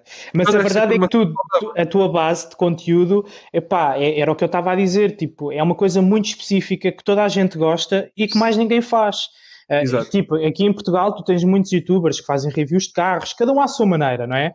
Mas acabas por ter muita gente a fazer. Agora, tu conseguiste aproveitar, e eu acho que fizeste isso muito bem, um, que foi estares num sítio onde, pá, pronto, realmente uh, portugueses só estavas tu, e, e- de certeza que muitas nacionalidades nem sequer tinham ninguém, não é? Uh, e eu acho, Não, eu acho que isso valorizou português. logo à partida.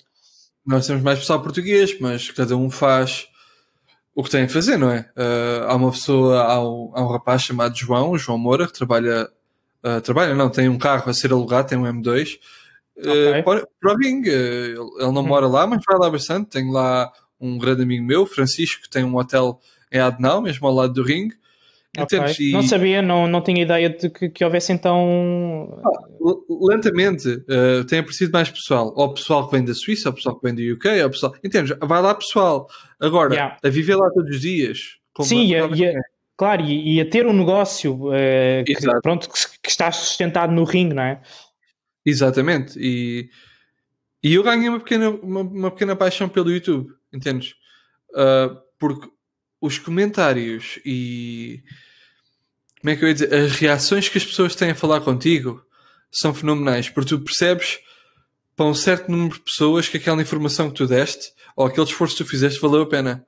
Yeah. E, e deixa-me que te diga, para uma pessoa como eu, a primeira vez que eu meti a gravar-me a mim próprio, no meio de Nürburgring, Hum. não foi fácil. Não foi fácil. Não é Mas não fácil parece- estar no meio. Por acaso era um Pois. ponto que eu queria, que eu queria tocar. É, é, eh, Não é à vontade que tu sempre tiveste desde o início Não em comunicar e não tinhas tido nenhuma experiência, vá, digo Não, eu, não tinha relacionada nenhuma com Não, nada. é, virares uma E- câmara para ti, não é fácil. Não, não tinha, não tinha experiência nenhuma e não foi fácil. Porque, tipo, tens aquela vergonha, temos, temos de ser sinceros, tens aquela vergonha, tens medo de ser julgado, tipo, olha, aquele gajo está com uma câmera a filmar-se, mas, mas que é badameco. Estás a perceber? Mas não é isso. Que é o Não, gajo? é- Ah, é o Bruno. Exatamente. É ele. Exatamente. Um, epá, isso custou-me bastante, mas também o, custou-me, custou-me durante o quê? Dois ou três vídeos. A partir daí foi bem fixe, porque, porque tu estás a falar com uma câmara, mas na realidade tu estás a falar para milhares de pessoas. Claro. Entendes? E eles depois respondem-te nos comentários.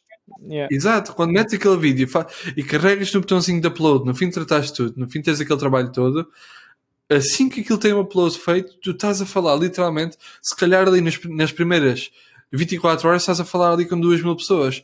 Isso é boa da gente. Isso é muita gente. E quando tu realmente depois metes isso na cabeça, o flow é, é natural. O flow depois vem. Tu literalmente ligas a câmera, se calhar até vais gravar mais do que devias, o que é bom, ficas com. Pronto, podes cortar erros e seja o que for.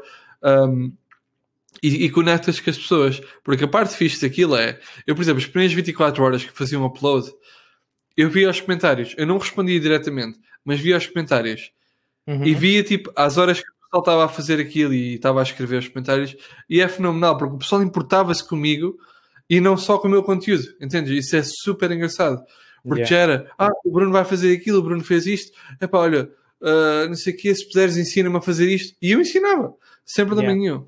E, e, e acho, que, acho que a chave do YouTube é isso, é sermos originais, Yeah. ah, não estar a fazer tudo transparentes, acima de tudo, porque uh, no, no mundo que corre, se tu vais mentir sobre o que for, as mentiras são todas descobertas. E não há necessidade. Se tu fores sincero E se o pessoal curtir de ti, continua a fazer o que estás a fazer. Seja o que for. Fotografia, blogs, uh, televisão, seja o que for. E o pessoal vai curtir. E se tu estiveres a divertir a fazer isso para o pessoal, continua. Que yeah. me leva à, à, razão que eu, uh, apesar de não estar no ringue todos os dias agora, vou poder estar no ringue muito mais tempo. O que me vai, vai ser espetacular e o pessoal vai curtir também. Pois, isso é, hum, é, é algo que, que, tu também já referiste, que foi o facto de tu teres saído um, de, pronto, da Apex e, e, e do, do, do, meio do ringue, por assim dizer. Um, tu agora estás a trabalhar no Luxemburgo, não é verdade? Um, tens, tens os fins de semana, tens se calhar uh, tempo de férias uh, no verão, quando trabalhando na Apex não podias ter porque tinhas de estar a trabalhar, que é quando aquilo está a bombar, e, e consegues se calhar uh, pronto, estar mais, mais perto, como tu dizes, do, do, do ring, de fazer as tuas fotografias, um, e eu acho que foi algo que vejo com, feito com, com muita coragem, tu teres, pá, basicamente tu tinhas, estavas onde querias, mas Exato. houve ali qualquer coisa que mudou, epá, eu estou onde eu quero, mas não a fazer o que eu quero, portanto eu vou sair daqui para vir cá fazer o que eu quero, basicamente é isso. Exatamente, exatamente, e, e não podia explicar essas outras palavras porque foi literalmente o que aconteceu, foi tipo, fuck it, estou farto disto assim, assim não funciona porque passares 24 horas num sítio onde tu não vês o que realmente gostas, yeah. não funciona. E eu tive claro. a oportunidade de vir para aqui, olha, a vida mudou bastante, estou estável, uh, arranjei um bom trabalho, trabalho na Mercedes-Benz Luxemburgo, oficial, que é uma coisa que lá está, causou também aqui muita dor de cotovelo para estes lados. Mas a vida é mesmo assim, temos de aprender, a, é verdade, temos de aprender a lidar com essas coisas. O teu uh, Mercedes agradece? O meu Mercedes agradece, o meu Mercedes agradece. Um, e, mas a realidade é que eu estou uma horinha do ringue, que é um luxo, yeah. temos de ser yeah. é um luxo. É bem perto. Tem yeah. fim de semana, que eu estava já desde 2013 sem ter fim de semana ou férias, foi muitos anos. Uhum. Um, e parecendo que não, todas as pessoas que eu conheci etc, vou poder passar tempo com elas agora, sabes? Vou poder passar fim de semana com as pessoas, poder fazer, poder conduzir o ringue, entendes? Yeah. Que é a parte, uma das partes mais importantes, poder conduzir o ringue, porque eu até mesmo no meu Mercedes eu vou lá para dentro, vou dar a minha voltinha, saio, fico contente, vou tirar umas fotos. Depois, se for preciso, vou ao Devil's Diner, que é o restaurantezinho lá no meio do parque. Vou comer qualquer coisa, beber qualquer coisa, entendes? Viver, uh, yeah. realmente sentir uh, o espírito do ringue. Yeah. Isso e é um com a malta que já trabalhaste, provavelmente, e que já conheceste, portanto, uh, yeah. não há nenhum hard feeling, saí em bons, em bons termos, uh, não tenho problema nenhum com ninguém. O pessoal percebeu porque é que eu saí. Eu, lá está, eu fui tão sincero aqui contigo, como no YouTube, como no meu trabalho, a razão foi toda a mesma, simplesmente para mim não funciona, porque eu vim uhum. para viver uma coisa e estou a viver outra. Yeah. Um, e foi como tu disseste, eu preciso ter bastante coragem também para tomar essa decisão, porque não. Porque, porque lá está. Sim, porque deves ter Pode... pensado, é pá, será que as coisas vão mudar? Será que, que, que, que, amanhã as coisas se vão proporcionar para que eu volte a fazer aquilo que estava a fazer? Eu já estou aqui instalado, tipo, percebo que isso Exatamente. tenha passado pela, pela cabeça. Exatamente, e, e, pronto, foi preciso bastante coragem, porque tu podes perguntar a quem quer que seja, até mas estavas no ringue, foste embora porquê? Não é? O pessoal vai ficar a pensar, pois realmente é verdade, porque é que ele saiu do ringue? Uh, mas a razão foi muito simples, e agora, a partir de março para a frente, o pessoal no YouTube vai perceber que realmente valeu a pena, porque é muito diferente. Yeah, vai ser muito mais conteúdo, eventualmente. Exato, um, e a palavra conteúdo é o que me leva agora a outro ponto. Uh, é que eu não tenho feito conteúdo. E uhum. tem, tem, uma razão. Uh, o último conteúdo que eu fiz foi basicamente dizer que me ia embora do ringue. Uhum. Um, e porquê é que não houve mais conteúdo? Primeiro porque, assim, obviamente, uh, trocar de país é um processo. Uh, registro, ou seja, de registar de um sítio, registar no outro. As cenas não são tão fáceis aqui no que toca a burocracias como em Portugal porque em, uhum. pronto, em Portugal o pessoal queixa-se bastante, mas em realidade somos até bastante simples em Portugal, se o pessoal fosse a pensar nisso. Um, e eu também não queria estar a inventar conteúdo, porque eu acho que inventar conteúdo é o que mata o YouTube. Uhum. Uh, é quando tudo começa a aparecer mais do mesmo e quando não há nada novo e quando tu percebes na pessoa que a pessoa quase que está a fingir fazer o que yeah. está a fazer. Assumir aquele compromisso de fazer só por fazer acaba pois. por. Uh... Acaba por yeah, estragar a essência. Por... É. Uhum. E, e os vídeos, às vezes, até, por exemplo, vídeos espontâneos, às vezes funcionam bem porque são espontâneos. São, não tens um script atrás de ti, não tens um livro para leres, não, entendes? E eu decidi, em vez de estar a videografar isto tudo, que é chato, o pessoal não, não quer saber, olha, hoje vou à casa, à casa de registros uh, porque tenho de me registrar na vila. Ninguém quer saber disso para nada?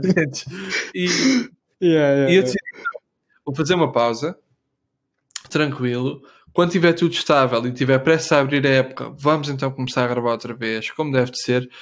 Gravar só, olha, como é que é viver um fim de semana no ringue? Estás a ver? Olha, logo aí está um vídeo. Porque yeah. o pessoal fica excitado. Olha, a época, a, época começou. Fixe, vamos ver que carros é que aparecem. E o pessoal começa a ver carros bacanas. Ih, brutal. Entendes?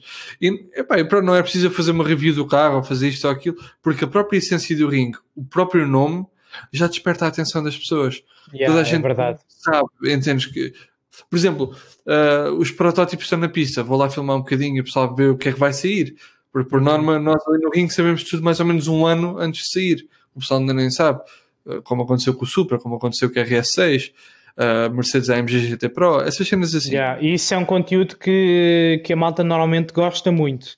Exato. Uh, de, tipo spy photos e vídeos, a malta adora essas é, cenas. Yeah, yeah, eu até mesmo, eu tenho um amigo meu uh, aqui no, no Facebook da Razão Automóvel um, o pessoal nem deu conta, mas na razão automóvel, na revista online, saíram umas poucas fotos do M8 que eu tirei protótipo que andava na pista. E o pessoal nem uhum. sabia, nem devem ter visto o nome sequer. Mas entendes, isso para mim é bem engraçado, porque é um yeah, português, yeah, yeah. quase do outro lado da Europa, a tirar fotos. Entende? A tal cena lá de fora. E, Exato. Há, não, não, há dinheiro que pague isso. Isso é, é brutal. para mim é brutal. Muito bem.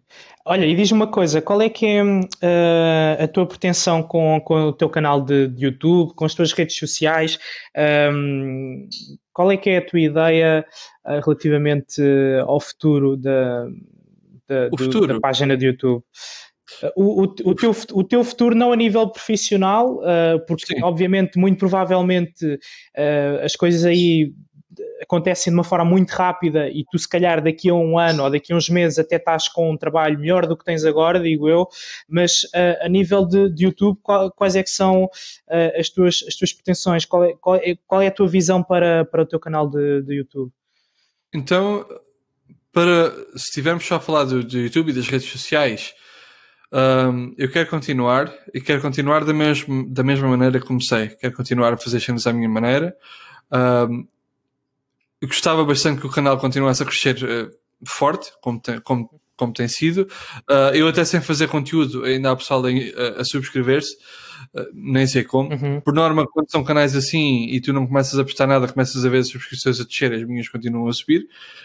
não, não, sei ao certo como é que o algoritmo está a ir aí, mas, mas está-se bem. E, mas as redes sociais hoje em dia são muito mais importantes do que o pessoal pensa.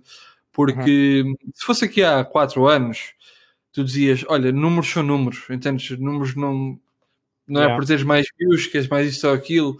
Mas a realidade hoje em dia não é assim. Nós estamos num mundo muito digital, nós estamos num mundo em que é muito fácil partilhar coisas e a concorrência é gigante. Uh, portanto, digam o que for, as, as, as, visualizações interessam, os números interessam, o número de pessoas que yeah. seguem interessam, não pelo número que é, mas porque são realmente pessoas físicas a seguirem-te.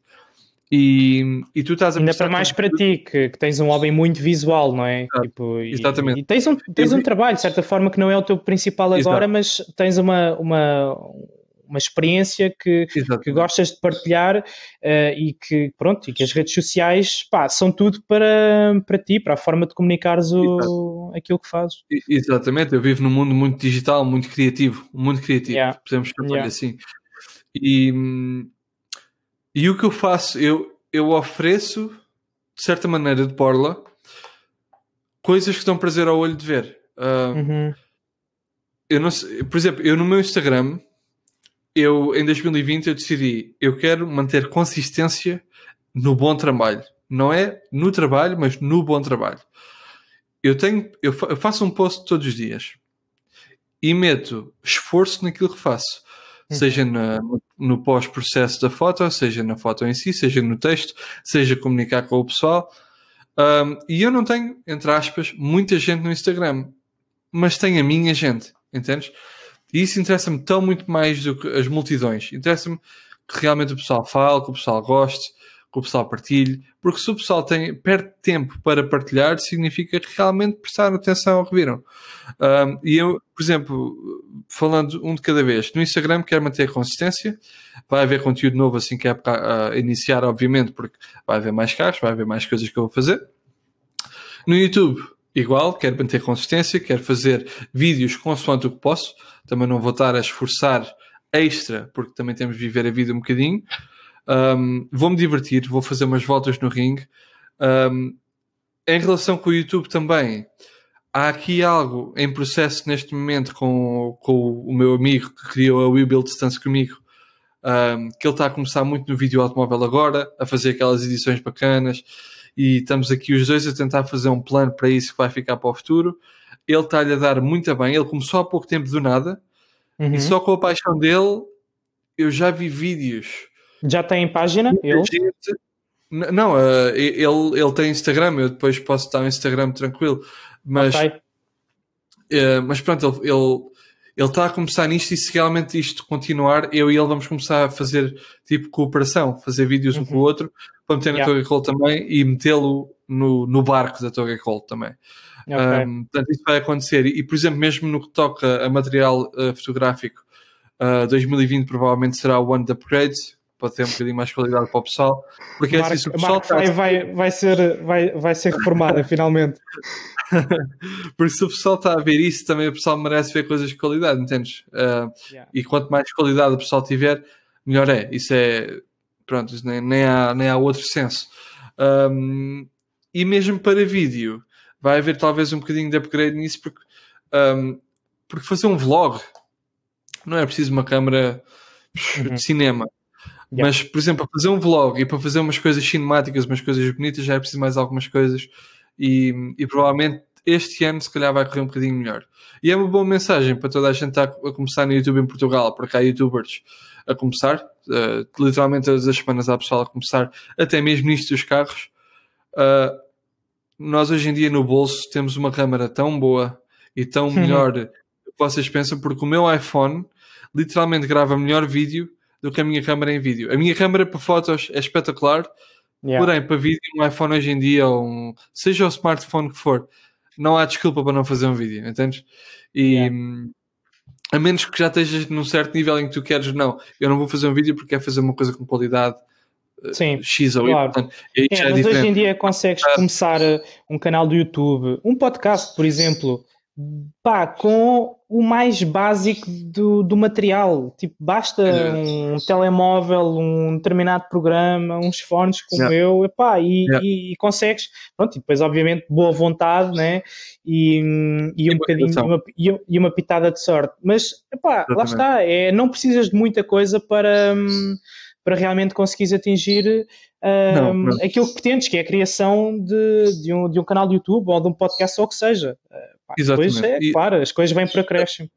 A motivação, uh, muitas das vezes o pessoal não pensa, mas muitas das vezes nós é que fazemos a nossa própria sorte, porque quanto mais fazes e mais partilhas, mais pessoas vão ouvir e partilhar. Mesmo, por exemplo, tu num podcast é a mesma coisa, quanto mais fazes e mais partilhas, mais pessoas vão ouvir. Claro. Fazes mais vídeos, partilhas, mais pessoas os vão ver. É preciso a motivação e, e seguir em frente, porque uhum. parar é morrer, isso aí é verdade. Isso é certinho yeah. direitinho. Portanto, é assim mesmo. Yeah. E diz uma coisa, tu uh, pretendes continuar no, no Luxemburgo uh, ou tens ideias de eventualmente voltar para Portugal uh, ou, de, ou de voltar à Alemanha?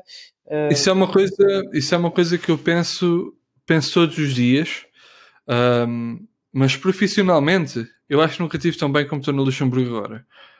realmente trabalhar na Mercedes tem, tem uma certa finesse. Uh, é uma empresa yes. que se preocupa contigo, um, os ordenados são bons. O que eu faço é muito simples, é um trabalho muito simples. Pronto, há, em todos os trabalhos temos stresses. Não é um trabalho claro. que não haja stress. Mas é um trabalho simples. Mas é assim, eu pessoalmente, se eu pudesse estar em Portugal a fazer algo que eu gostasse, ou pronto, o último o sonho o último sonho de sempre era fazer YouTube a tempo inteiro. Isso era espetacular, porque podias fazer o que querias de lado e trabalhar diretamente para o YouTube. Pronto, fazes as tuas horinhas e etc. Tranquilo. Mas Yeah. eu adorava poder estar em Portugal, poder desfrutar do nosso tempo, que é o que mais me faz. Como chama aqui, é o tempo, é o tempo aqui destes lados da Europa, porque é simplesmente horrível. Ah, entendes? E se eu pudesse, eu dava tudo para estar em Portugal neste momento, a trabalhar em Portugal, a ter um, um bom income, um bom ordenado, ah, que fosse bom o suficiente para viver uma vida boa, normal. Uhum. Um, e se eu pudesse era isso que fazia, sabes? Porém, Yeah. aqui estou perto do rim e pronto, é uma mão lava a outra. Porém, este agora quero ir mais vezes a Portugal e isso vai ajudar bastante. Portanto, agora por Ok. enquanto estou aqui no Luxemburgo, ah, mas como já não faço grandes planos, eu deixo mais a vida acontecer, Uhum. ah, a lutar sempre pelo melhor, claro, mas por enquanto está tudo ok aqui. Yeah. Pois, isto pegando agora no ponto de vir mais vezes a Portugal, tu realmente tens que cá vir porque tens um cívico para acabar, não é? Tenho, é verdade, é verdade. E já comecei, e já comecei a, a comprar o que faltava para o Civic. Portanto, essa parte É? também é boa.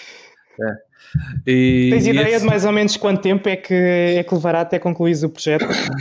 É assim, na ou, realidade. ou não estás a pensar nisso? Quer dizer, deves pensar muito Não. nisso, eu acredito. Porque eu tenho, eu tenho bastante saudades do carro, sabes? Aquele carro acompanhou-me na minha primeira vez que emigrei. Queres Ah, contar um bocadinho a história sobre o carro? Posso contar, sim. Eu comprei o carro. Comprei o carro na altura em 2012, não foi? 2012. Ahm, eu na altura eu não tinha grande conhecimento da marca em si. Adorava a marca, a Honda, Aham. Como Epá, em Portugal nós temos bastantes ondas, sabes? Ainda e eh, sempre foram carros que passavam por mim e eu ficava a olhar. Cada um tem o seu tique, entendes? Eu costumo dizer que sou um entusiasta, um entusiasta automóvel e não um entusiasta de uma marca. Que é, Uhum. por exemplo, 80% das pessoas em Portugal são entusiastas de uma marca e não automóvel. Ah, mas eu Também não gostam de automóveis, na realidade. Eu acho que é um bocadinho isso. Eu também passo, acho que também passa muito por aí, perdão. Ahm, e eu logo desde cedo adorei a linha do carro. Eu olhava para aquele carro porque foi o primeiro carro que eu na altura tinha conhecido no. ah, deixa eu ver se não me engano, no Underground 2, Need for Speed Underground 2, que era o Civic é de que ano? É, o meu é de 98. O meu é de 98. 98. Ok. Yeah. E, e eu queria ter aquele carro, pronto. Eu queria ter aquele carro, aquilo na altura não estava muito fácil. Ah, eu estava a trabalhar, depois o meu pai ajudou-me a comprar o carro e eu sempre adorei aquele carro. E aquilo foi uma história logo assim muito confusa ao início, que o carro, eu não percebendo, não é? eu era verdinho naquilo, o carro não tinha motor de origem e depois. Mas tinha VTEC ao menos. Tinha, tinha. Então está-se bem. E aquilo. Acho que aquilo tinha, tinha a, junta do, a junta da cabeça queimada e tudo, e não sei o quê. Mas pronto, Ok. comprei o carro. Comprei o carro ao fim de dois ou três meses, meti-lhe o motor original. Ok. Um, meti-lhe lá, lá no rapaz mais lá para o norte. Um, e a partir daí as coisas foram feitas com calma. Eu, eu em Portugal nunca tive muito dinheiro, para ser sincero, mas eu também não escondo isso a ninguém. Ia fazendo as coisas com calma, um, ia arranjando aqui e ali, mas é pá, pronto. Por exemplo, o pessoal sabe, em Portugal pintar um carro não é a coisa mais fácil do mundo. É preciso Yeah. juntar bastante dinheiro se Sim. fizermos um trabalho em condições, não é? Tem muito que se liga e É das coisas mais caras de se fazer. Exatamente, e, e pronto, e lentamente a coisa demorou. E aquilo Uhum. era engraçado porque eu quan- quando comprei o carro ainda se usava muito os fóruns, eu usava o fórum do Clube Honda e aquilo era giro, porque lá está, eu tirava fotos ao carro, estava no meu mundo e escrevia. Metias-lhe umas antes. escrevia, eu também gosto de escrever e epá, e na altura era, era um entusiasmo espetacular porque era o carro, era escrever, era dar-me com o pessoal, não sei o quê, ir a eventos, relaxar, passear. Eu lembro-me de sair de casa só para ir andar sem motivo nenhum. E, e pronto, aquele carro sempre me encheu o coraçãozinho todo. Eu ainda hoje, no fim de li- lidar com todo o tipo de supercarros, aquele carro é o meu bebezinho, é, é a luz dos meus olhos. Yeah. E eu nunca desisti do carro, porque aquele carro, ainda me lembro, vou emigrar. Ok, ainda me lembro de ter tido o meu último dia de escola, na altura, quando estava a tirar um curso. Último Uhum. dia de escola, disse adeus ao pessoal todo, fui receber a nota de- do meu projeto final, fui receber a minha nota final do, do curso, eram nove da manhã, eram duas da tarde, eu já tinha arrumado tudo em casa para me ir embora para a Holanda, meti no GPS a morada que tinha a meter e lá fui eu embora. E ele aguentou a viagem, Yeah. fez alguns 70 mil quilómetros pela Europa afora Uhum. e, e basicamente assim foi. Nunca, bah, nunca deixei o carro porque, porque foi o que foi. E de repente pensei: olha, agora este carro vai ficar eh, melhor ainda. E Uhum. fiz o projeto. Pronto, fiz logo um projeto Ok. grande e espetáculo. Quem, quem é que está a fazer o projeto do, do, teu, do teu Civica? Quem está a fazer o projeto é a TRS. Ah, TRS. ah então está bem entregue. Está bem Tá, entregue. tá. Tá bem. Isso sem dúvida alguma. Bem entregue, yeah. Esse, essa, é, aquilo é, como é, como é que se chama o, lá o, o proprietário? É, é, aquilo basicamente é um one-man show, não é? Aquilo base... Agora é um two-man show, mas durante Ok. a maioria era, era one-man show. É o Flávio, Flávio da TRS. Ok, yeah, ele- eles, eles têm, têm trabalhos muito, muito bem feitos, sem dúvida Eles nenhuma. têm, eles têm aqueles trabalhos que tu só vês lá fora, sabes? Exato, faz-me lembrar alguém, um, um fotógrafo qualquer. É isso. E, e, e pronto, e, e já está tudo a caminho outra vez. Eh, 2020 vai ser um ano muito atarefado para, lá para, para a TRS.